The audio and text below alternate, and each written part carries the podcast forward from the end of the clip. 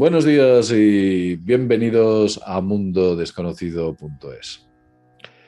El mundo que conocíamos antes parece que no llega de, no acaba de llegar.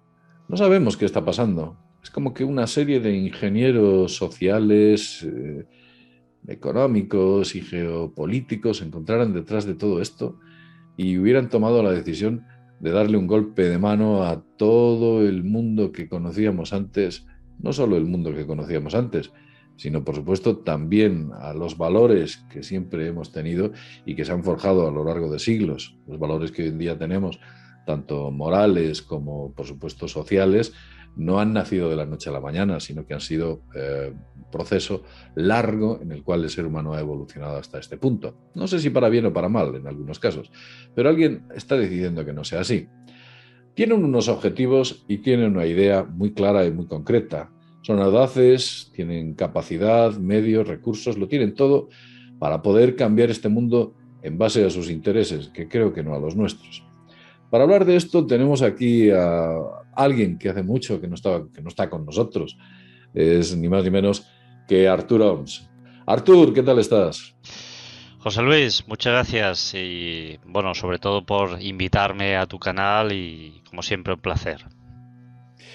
Artur, ¿qué ha pasado con el mundo que antes conocíamos? ¿Dónde está o, hacia dónde vamos? Que ese es el mayor problema, ¿no? Porque... Lo que vamos a comentar hoy va a dejar a más de uno bastante inquieto, aunque yo creo que todas las personas que nos están viendo y que nos están escuchando, eh, mayoritariamente las que están suscritas a tu canal, es porque ya tienen esa inquietud y por lo tanto bueno, eh, ya se imaginan absolutamente de todo lo que vamos a, conversar Bueno, vamos a ver, hay una, línea, un vector, una dirección que parece indicar que ciertos puntos son para ellos muy importantes para obtener ese, ese, resultante o ese objetivo al que quieren llegar.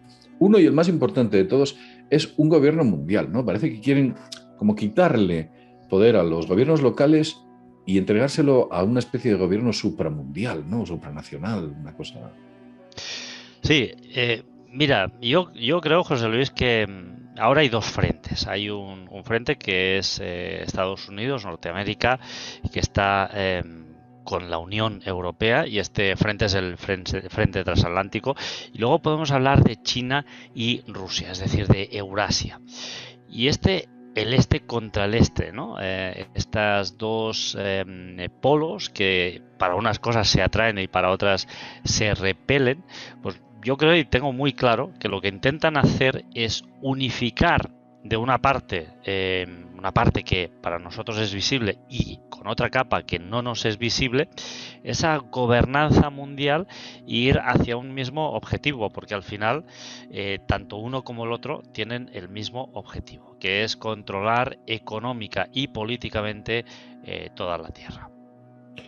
Bueno, incluso debido a las, a las que llaman coaliciones internacionales, ¿No te da la sensación de que incluso quieren crear un, ejército mundial?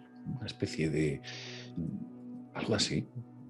Sí, sí, sí, porque además si uno observa las maniobras, eh, maniobras que hace quizá 40 eh, años eh, habrían podido desencadenar una guerra. Y son maniobras que la verdad es que, bueno, invaden directamente espacios que hace 40 años hubieran significado eh, llenamente una, guerra y hoy en día pues eh, no lo significan. ¿Por qué? Pues porque se están de alguna forma eh, aglutinando esos esfuerzos para formar dos frentes, o al menos eso es lo que nos quieren hacer ver, ¿no? Y evidentemente parece ser que esos dos frentes realmente solo son un solo frente, porque cuando los gobiernos Em, de alguna forma eh, quieren despistarnos, pues eh, tienen sus artimañas y sus estrategias y veremos que también hay estrategias para esto digitales. Y no solo hablamos de ejércitos eh, físicos sino también podemos hablar de ejércitos virtuales porque hoy en día tenemos un gran actor que ha entrado en funcionamiento hace muy pocos años. Estamos hablando podemos decir que a partir del año 1990 695, que es Internet y por lo tanto la información. Cuando digo 95-96 digo una Internet generalizada con acceso a la mayor parte de la población. Bueno, y además parece que hay como dos ejes, que no sabemos si son muy reales o muy virtuales, en los que depende de donde te, sitúes, uno es bueno y otro es malo. Está el eje euroasiático, que es China-Rusia, y luego está el eje del, oeste o occidente, que es Estados Unidos, eh, Europa, pues no sé, otros países, puede ser, por ejemplo, Australia, Japón, si me apuras. Eh, ¿Tú crees que son tan reales estos ejes, eh, estas antítesis, o se trata de una especie de juego de fondo para crear un negocio mundial en muchos frentes? Es un espejismo, José Luis, yo lo tengo muy claro. Eh, fíjate que no solo es un espejismo esta cuestión, estos dos ejes, porque para lo que quieren, como hemos dicho antes, se enfrentan, pero para lo que no eh, les interesa, pues van muy cogiditos de, la mano. ¿no? Pero es que estos dos ejes eh, implican un gran poder económico, en dos aspectos, sobre todo básicos y muy esenciales para la humanidad, para mí. Uno es las comunicaciones y el otro es eh, la alimentación. Y ahí se han desarrollado eh, dos grandes guerras entre estos dos ejes, tanto por las comunicaciones, sobre todo, hemos visto lo que ha pasado con el 5G, las encriptaciones de todos estos datos, eh, toda esta guerra comercial que, que, que, ha sucumbido y que hemos visto, ¿no? Esa capa se ha desvelado y esa capa la hemos podido ver, pero hemos visto esa capa, porque hay muchas más capas ocultas. ¿no? Pero yo creo que es un, es, un espejismo. El otro día, concretamente ayer, estuve escuchando una conversación, dicen que se había filtrado una conversación telefónica entre Vladimir Putin y Angela Merkel. Cuando la estaba escuchando, me daba la sensación de que era una, como una conversación amañada. No sé si me explico, como que entre ellos hubieran dicho, bueno, vamos a hablar de esto, a decir esto, esto y esto, y luego soltamos la grabación por ahí. ¿eh? Que corra. Porque desde luego grabaciones de ese tipo no son una, conversación en el cual ellos se daban la razón en los puntos clave. O sea, todo como muy Disney, ¿no? Por usar un término que a mí me, pareciera aceptable. Es como que este, en este juego, en lo más alto, en la cima del poder, ellos saben que están están tratando, se han repartido ya el mundo. Es como, bueno, pues la familia, los Corleone, los eh, Calabrese, este es tu terreno, este es mi terreno, no te metas aquí, no, no me voy a meter, yo tampoco me meto aquí. Y nosotros, todos esos actores que vamos creando alrededor, pues a uno le vendemos no sé qué, a otro le vendemos no sé cuál, a otro le creamos un conflicto, a otro le creamos un problema.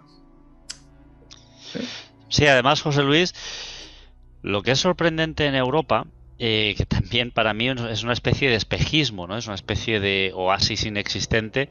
Es que realmente en Europa quien gobierna no es la UE, sino que gobierna Alemania y Francia. estos dos países son los que gobiernan Europa. Y los demás países vamos a remolque. Eh, si además, eh, fíjate en Andorra mismo, ¿no? en Andorra mismo, a miles de kilómetros, se emite una nota en 2015 y una nota de menos de, seis líneas destruye completamente todo el sistema financiero eh, andorrano. O sea que es que... Em, pero ¿por qué? ¿Por qué sucede esto? Pues es muy sencillo. Porque hoy en día somos unos drogodependientes de la tecnología. Es decir, si no hay tecnología, no existe absolutamente nada. Y hay dos capas ahora. Hay un mundo que es el mundo real, el que vivimos, que nos podemos tropezar, tener un accidente, etcétera, etcétera.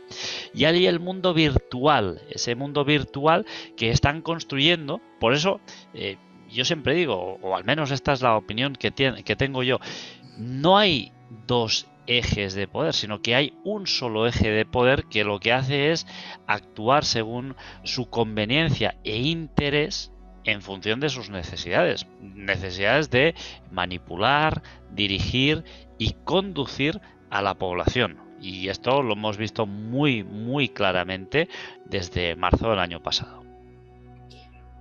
Ellos están obsesionados con una palabra que a ti te va a sonar, el reset, ¿no? Ellos hablan del reset constantemente hay que pulsar el reset.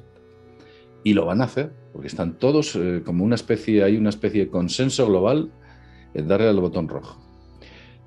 Yo te hago una. Yo eh, siempre he pensado, vamos a ver, si le dan al botón rojo, ¿cómo le dan al botón rojo? Me explico.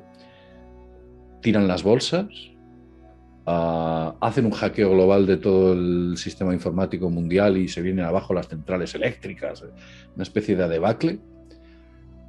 No sé, ¿qué, escenario tú crees que, pueden tener previsto para este reset del que tanto hablan?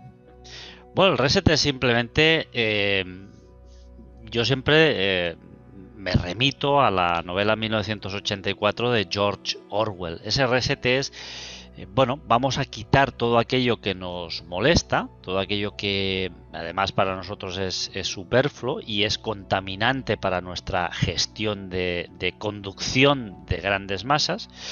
Y lo vamos a hacer utilizando una serie de eh, argumentos y excusas. Cuando hablamos de estos, de estos, de esta, de esta conducción, eh, de este nuevo reset, de esta, al final eh, los gobiernos piensan en nosotros como una especie de rebaño y ellos son los pastores y nos van a llevar hacia donde. ¿Cómo va a suceder esto?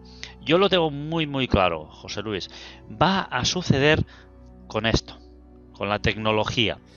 Eh, mira, recientemente Em, bueno, ya, sabes que hemos hablado en varias ocasiones de Elon Musk, de Neuralink, de esa empresa que él, eh, empezó a desarrollar y hace unos años, pero es que hace muy poquito eh, él ya ha eh, prácticamente puesto en marcha una serie de chips que ya son capaces de actuar neurológicamente sobre nuestro cerebro.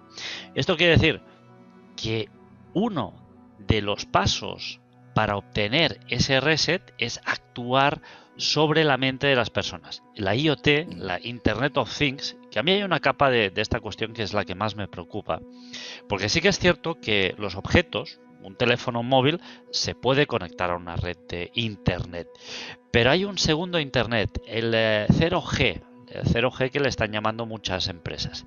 Y este 0G viene implícito, es decir, un aparato puede conectarse al 0G sin ningún tipo de necesidad de contraseña, absolutamente nada. Y además, eh, ¿qué pueden hacer con este 0G?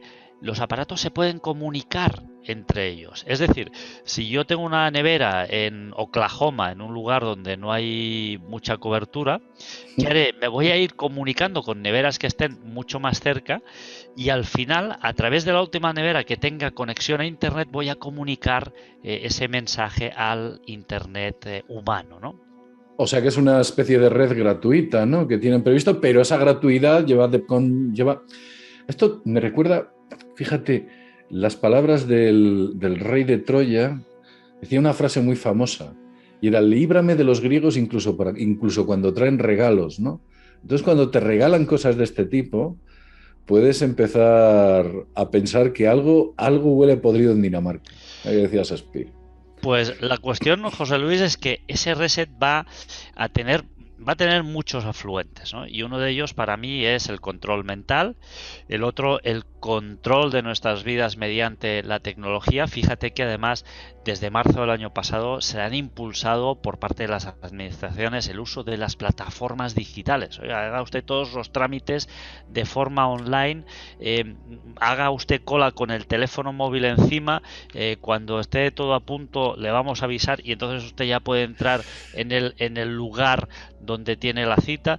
Es decir, eh, lo que los gobiernos quieren es eso, que llevemos estos aparatitos todo el día encima y controlarnos de una forma mucho más efectiva. Y ese gran reset pues también viene por ahí y también por coartar eh, estas libertades que hemos visto que desgraciadamente desde marzo del año pasado eh, pues estamos sucumbiendo a todo esto. estamos perdiendo. Mira, mira que ha caído gente por la libertad de expresión a lo largo de la historia. ¿eh? Mira que ha caído gente que se han teñido las calles de rojo, pero miles de veces y de la noche a la mañana, perdido. Pues, pues esto es lo que comentábamos antes, ¿no, José Luis? Son derechos que han costado incluso, como decíamos, muchas vidas humanas y que se los han cargado eh, de un plumazo. Hay una, Además es que fíjate la destrucción, eh, quiero decir, no solamente de la libertad de poder disentir, o sea, poder decir, no, yo no estoy de acuerdo, es que prácticamente ya no puedes decir eso, sino que también hay una clara y evidente destrucción de lo que se llama la, la capacidad de poder generar hipótesis alternativas de cualquier acontecimiento.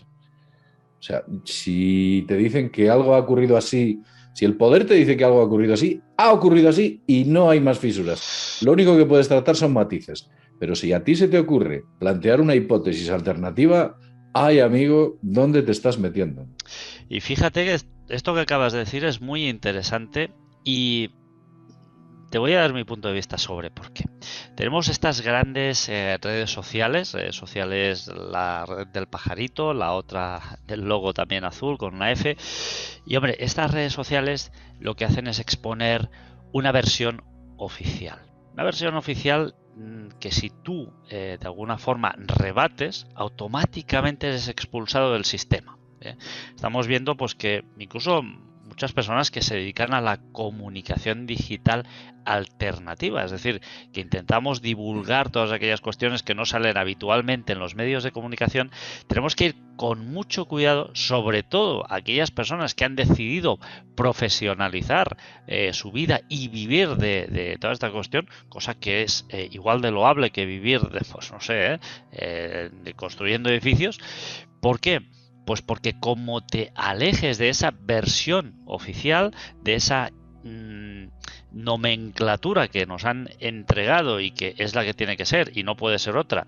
Porque, hombre, si, si tú eres eh, la disientes o eres un desertor de, todas estas cuestiones, pues al final te expulsan del sistema.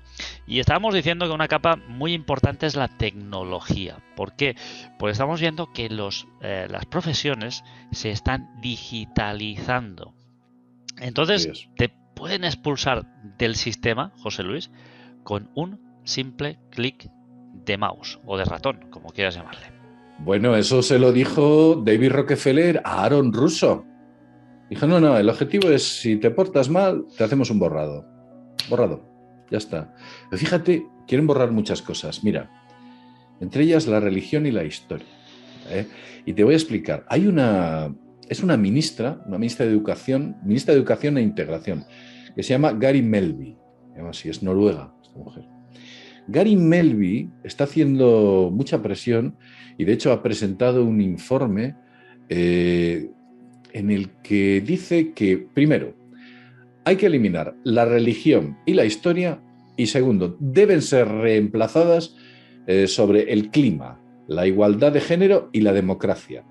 Oiga, mire usted, a mí me parece muy bien que quiera meter esas tres cosas, pero el hecho de que quiera borrar la historia y la religión esto es lo que decía Orwell, pero no lo decía Orwell en el libro.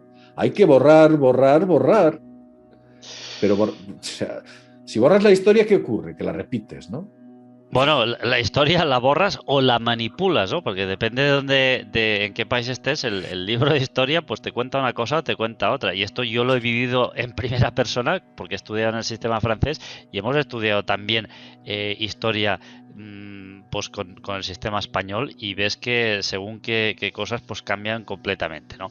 Pero esto que ha dicho esta señora también lo dijo Francesc Pedro, que es un experto de la UNESCO. Este señor está eh, abanderando el hecho de eliminar las asignaturas de la escuela. ¿Por qué? Pues no, mire usted, porque eh, creemos que lo mejor es que la enseñanza sea libre y que sea más adaptada y más y más eh, más con una retrospectiva mucho más eh, que podamos centrarnos nosotros los enseñantes en el alumno y no tanto en transmitir eh, un conocimiento. Por lo tanto, a mí me parece que bueno, eh, aunque ahora mismo tengamos una historia que está sesgada o de alguna forma manipulada, al menos podemos hacernos una idea y sacar nuestras propias conclusiones de aquello que sucedió. Si nos quitan esto, pues vamos a ir mal. Mira, lo que decías ahora de quitar las religiones, hay un movimiento que es el ecumenismo. El ecumenismo eh, es aquella cuestión que lo que hace es intentar aglutinar eh, todas las religiones, canalizándolas, evidentemente, gracias a la, a la fe cristiana, y disolver, como si pusiéramos una aspirina en un vaso de agua, el resto. Por lo tanto, a mí no me parecen buenas ni unas ni las otras. No me parece bueno ni integrar todo en uno solo, ni eh, hacer desaparecer absolutamente todas las, cuestiones. Yo creo que al final, eh, como seres humanos, lo que nos ha hecho avanzar José Luis es el hecho de poder reflexionar, el hecho de poder analizar las cosas desde la óptica y perspectiva de cada uno, que al final pues puede ser muy enriquecedor. Vamos a ver. Eh, las religiones, podemos estar de acuerdo o no, yo personalmente eh, tengo mi opinión personal, pero las religiones plantean un código de conducta, un código, un código deontológico, cómo se tiene que comportar un ser humano frente a su entorno o frente a lo que trasciende al entorno.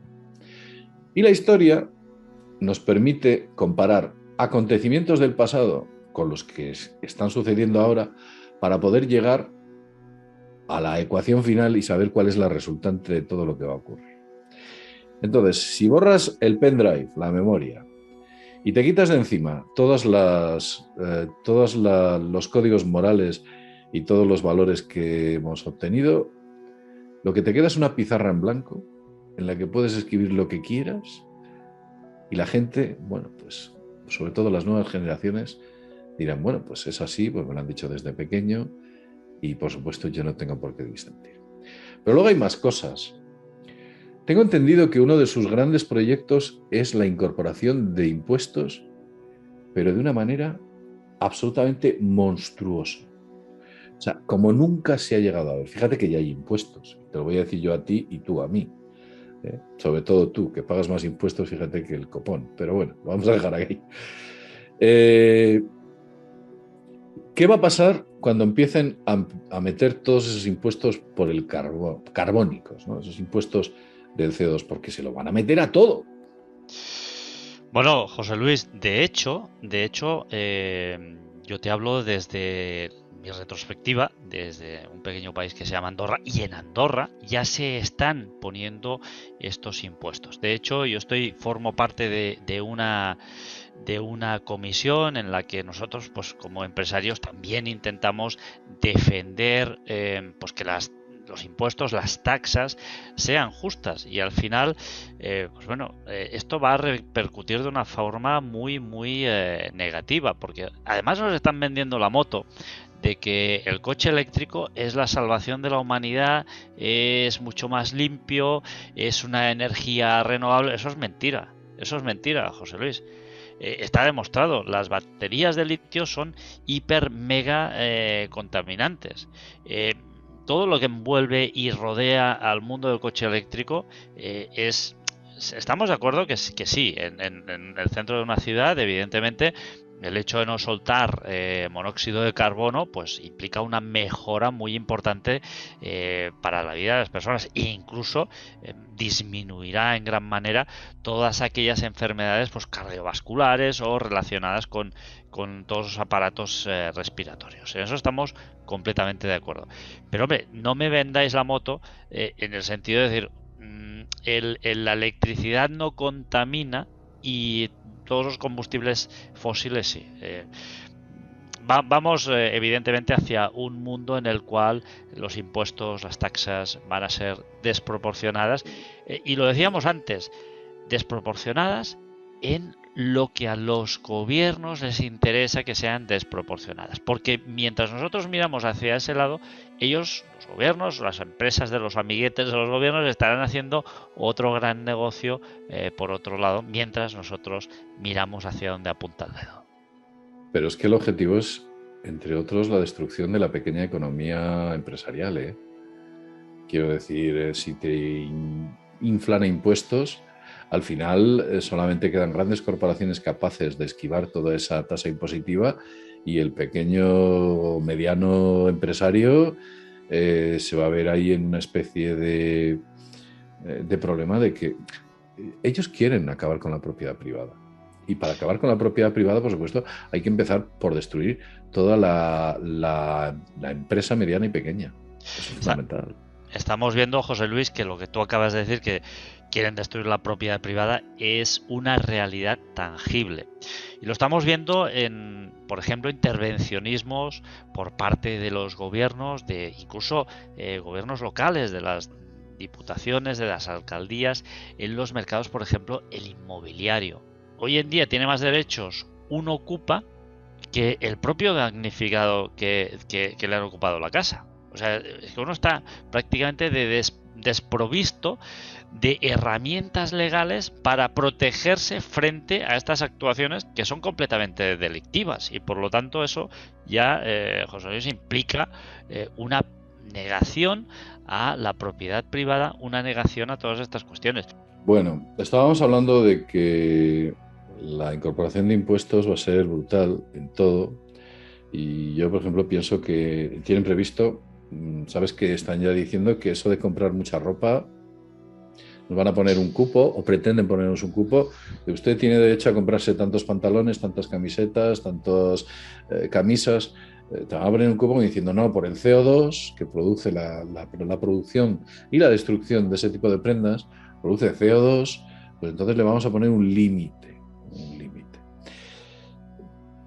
También la comida, van a decir, hay ciertas comidas que producen CO2 y otras no producen CO2. Entonces, esas comidas eh, las vamos a eliminar y vamos a fomentar bueno, pues otro tipo de alimentación que produzca menos CO2. O sea, quiero decir, la intrusión, todo aquello que lleve un proceso de manufactura o un proceso industrial y por supuesto una energía que acarrea esa producción, va a ser grabado con esos impuestos en base a la cantidad de elementos que tengas o no dentro de tu infraestructura como elementos verdes, ¿no? O sea, no es lo mismo que tú puedas eh, autogenerar tu propia energía que tengas que comprar energía que ha sido producida pues, por algún tipo de central de carga. Sí, sí, sí, adelante. Bueno, yo, yo, José Luis, lo que creo que quieren o pretenden es que nos alimentemos de insectos, pero es que cuando uno analiza además que sí que es cierto que, bueno, a nosotros nos dicen, mira, mira usted, no, no, no, no eh, vaya tanto con su vehículo de gasolina, no, no polucione tanto.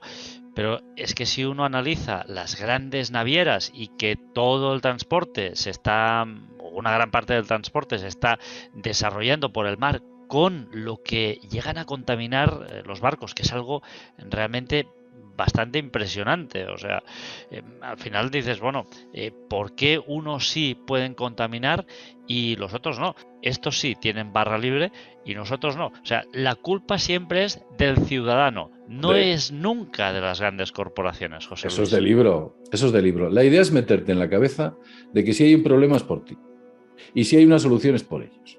O sea, esa es la idea cuando en realidad siempre está ese famoso dicho, dice, donde hay una solución siempre va a haber un político para crear un problema. Y es cierto, siempre.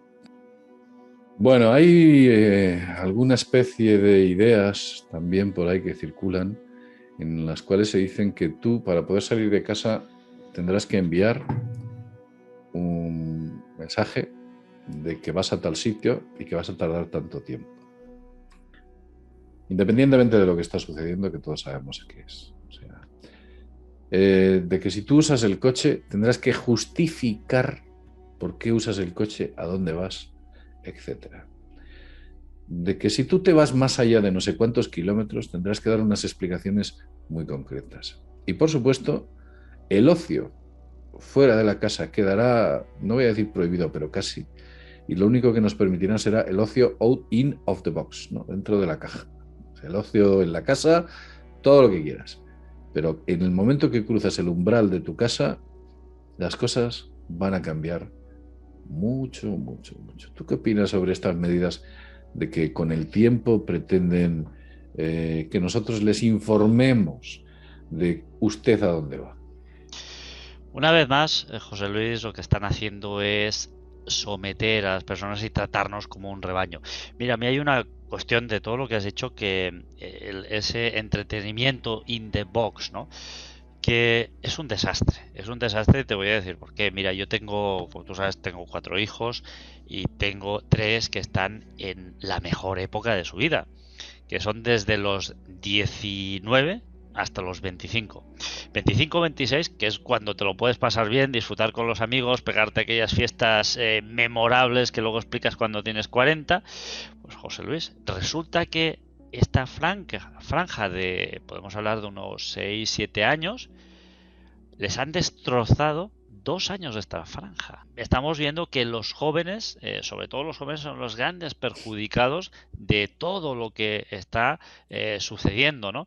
Y bueno, mm. y esta canalización de estos impuestos que nos van a poner hacia, hacia estos combustibles, además, eh, mira cómo amañan las cosas, ¿no? O sea, llegó un momento que en los años a partir de los 70 hasta los 80, eh, todo eran facilidades para comprarse un coche, un vehículo, la gasolina, no sé qué.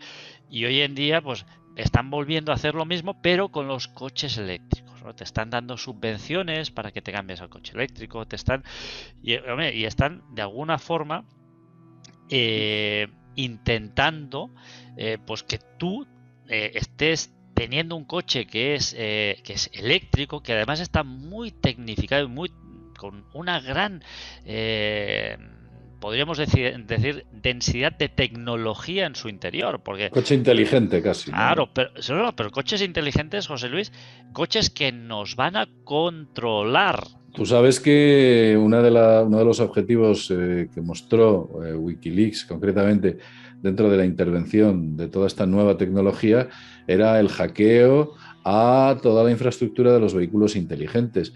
¿Por qué estaban hackeando o estaban intentando entrar dentro de, esta tecnología? Está ahí, ¿eh? los documentos existen. Es decir, ¿qué intenciones tienes que hacer con un coche? ¿Que los frenos no funcionen tan bien siempre como deberían funcionar? ¿Eh? ¿Que las luces se te apaguen en una curva en un momento muy delicado por la noche? O vete tú a saber qué. O a lo mejor no tú, sino incluso el que viene de frente eh, tenga un coche inteligente y tú estés siendo objetivo de algo. Es decir, al final la cosa es muy compleja.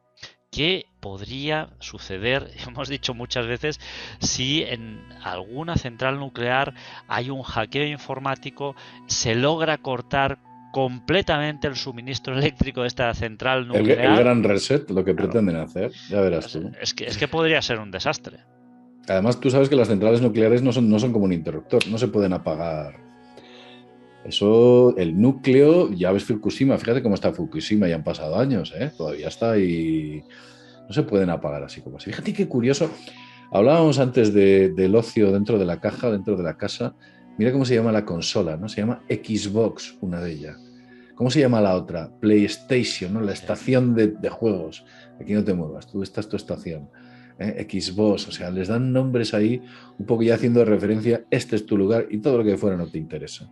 Y además otra cosa interesante, Facebook ha comprado la tecnología Oculus, que es de realidad virtual, las gafas, los cascos, los, los guantes, ¿Por qué hacen eso? ¿Eh? ¿Por qué hacen eso?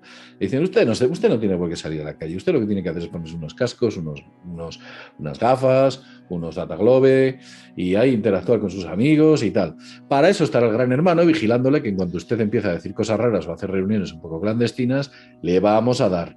Ahí es donde te controlan, pero como no te controlan, es si tú sales por ahí, te reúnes con un amigo o empiezas a intercambiar puntos de vista o datos que a lo mejor a ciertos o determinados poderes no les interesan.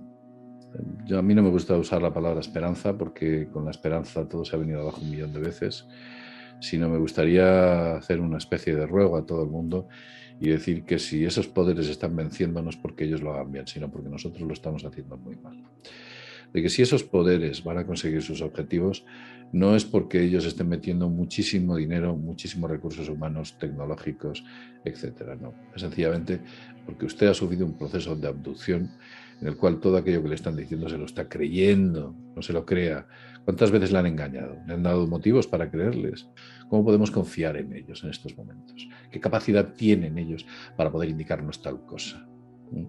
Máxima teniendo en cuenta que, por supuesto, todo el abanico mediático que existe está financiado por los presupuestos generales del Estado que derivan principalmente de los impuestos que nosotros generamos y, por supuesto, de las huellas de la Unión Europea. Ese dinero que se crea en una consola y que, por supuesto, nadie ha visto ni nadie ha tenido la oportunidad de, ni siquiera de oler.